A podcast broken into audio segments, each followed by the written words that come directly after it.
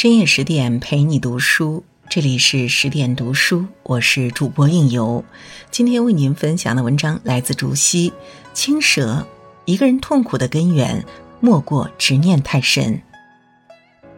七年前，徐克执导的《青蛇》在大陆上映，在半冷半暖的秋光中，影片极致的美和极致的爱欲，如梦一般流淌在空气里，让人如痴如醉。故事里由王祖贤、张曼玉饰演的青白二蛇，化身曼妙女子，衔百花团扇，信步过江南。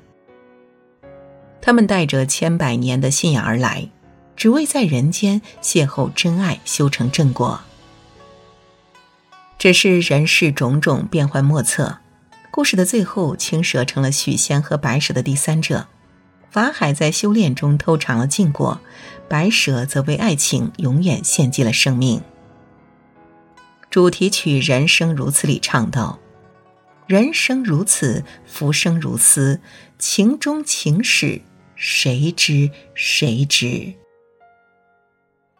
故事里的每个人经历爱恨纠缠，方知世道人心；尝尽悲欢离合，才懂因果无常。原来这世间从来没有非黑即白的道义，也没有什么放不下的执念。白素贞执于情爱，情深不寿。青蛇的原著里，白素贞曾在临死前感慨：“半生误我是痴情。”她一生执迷于情爱，却亦被情爱所累。犹记那一夜，春江水暖，烟雨迷蒙。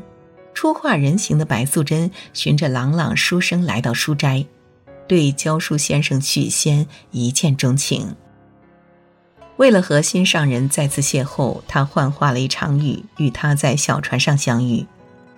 西湖美景三月天，春雨如酒，柳如烟。旖旎的风景里，两人相识相恋。白素贞沉浸在爱情里，心神俱醉。小青曾问姐姐：“为什么选择许仙？”白素贞回答：“读书人都老实，这样才容易相处。”关于爱情，白素贞的愿望很简单，只不过郎君忠诚敦厚，她和他一生一世一双人。却不知，渴望恒久的爱情本身就是一种执念。婚后，为了能达到贤妻良母的标准，白素贞倾尽所能的为丈夫付出，为他洗手做羹汤，为他悬壶济世求名声，甚至为救他性命上刀山下火海，以身试险也在所不辞。白素贞天真的以为，只要对丈夫足够好，就能让他死心塌地的爱自己。可世上哪有一成不变的人心？小青斗法回来的那一夜，白素贞亲眼目睹了丈夫和妹妹在榻上缠绵，向来无所不能的他流下了平生第一滴眼泪。康巴情书里写道：“康巴之前我没有信仰，此去今年我懂得了忧伤。被爱人辜负的白素贞，却因身怀六甲，再也无法回头。”许仙被法海抓去金山寺的时候，他不顾一切上门寻夫，他苦苦跪在寺前求法海、求菩萨、求上天成全自己和许仙。为什么还对一个负心人抱有期待呢？恐怕白素贞也说不清楚。想和许仙在一起的想法是那样的强烈，以至于他从来无心思考，拼尽全力的去付出，到底值不值得？见法海不愿放人，白素贞便做法掀起滔天巨浪，包围了整座金山寺。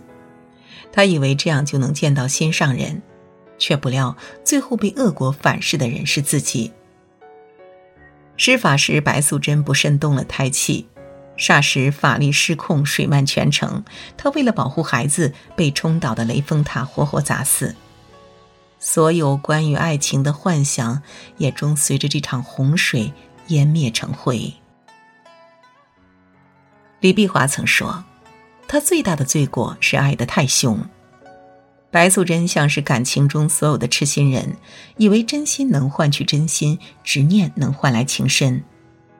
可若是为了博个地久天长的结局，付出自己的生命，未免也太过于惨烈。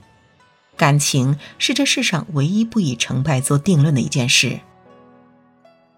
缘来缘去自有天意，即使不得圆满，也要学会释怀。既然人心易变，那么懂得守住本心，不把期望太多的寄托在别人身上，才是一生中最重要的课题。法海执于对错是非不分。有句话说得好，这个世界没有绝对的对，也没有绝对的错，没有绝对的好，也没有绝对的坏。如果法海能早些明白这个道理，白素贞的结局或许就不会如此悲惨。出场时的法海是一个冷酷的铁面高僧，他可以对贪婪的人群视而不见，却对慈眉善目的妖痛下杀手。在他眼里，神人鬼妖四界有序，杀光所有妖怪就是替天行道，维护天下太平。可难道所有的妖精都是邪恶的吗？或许是老天都想要点醒法海，于是在他收服一只受过佛印的蜘蛛精后，下了一场大雨。雨中，法海闯进紫竹林，亲眼看见了为产妇遮雨的青白二蛇。看到这样的场景，法海第一次对自己的信仰产生了怀疑：难道妖也有善念吗？法海犹豫了。他留下一串佛珠，希望两条蛇秉持善举，好好修行。就这样，法海和蛇精相安无事了一段时间。但是看到白蛇和许仙产生感情，结婚成家，法海坐不住了。尤其当他撞上青白两蛇去仙山摘灵芝草，更认定了他们邪恶贪婪，对他们一路追杀。他根本不听白素贞解释，他们是为了救活死去的许仙，才不得已而为之。试想一下啊，如果救人的是一个人类的女子，法海的态度必不会如此强硬吧？可是做这件事儿的是蛇妖，一切就不一样了。哪怕他们讲人话、通人情，做尽一切善事，一族所有做人的规矩，都要因为妖的身份备受鄙夷，可笑，可叹。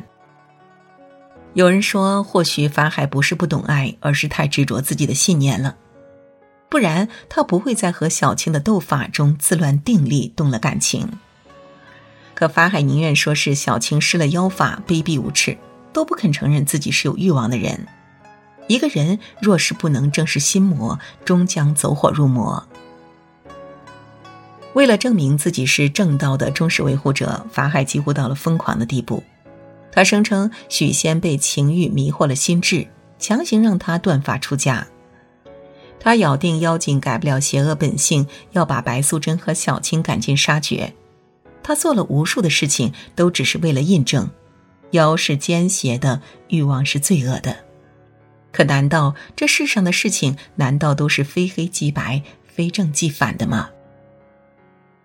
执念于对错是非，不顾及情感的考量，命运回馈的也必将是惨烈的牺牲和冰冷的结局。不知道看到白素贞被自己逼入绝境。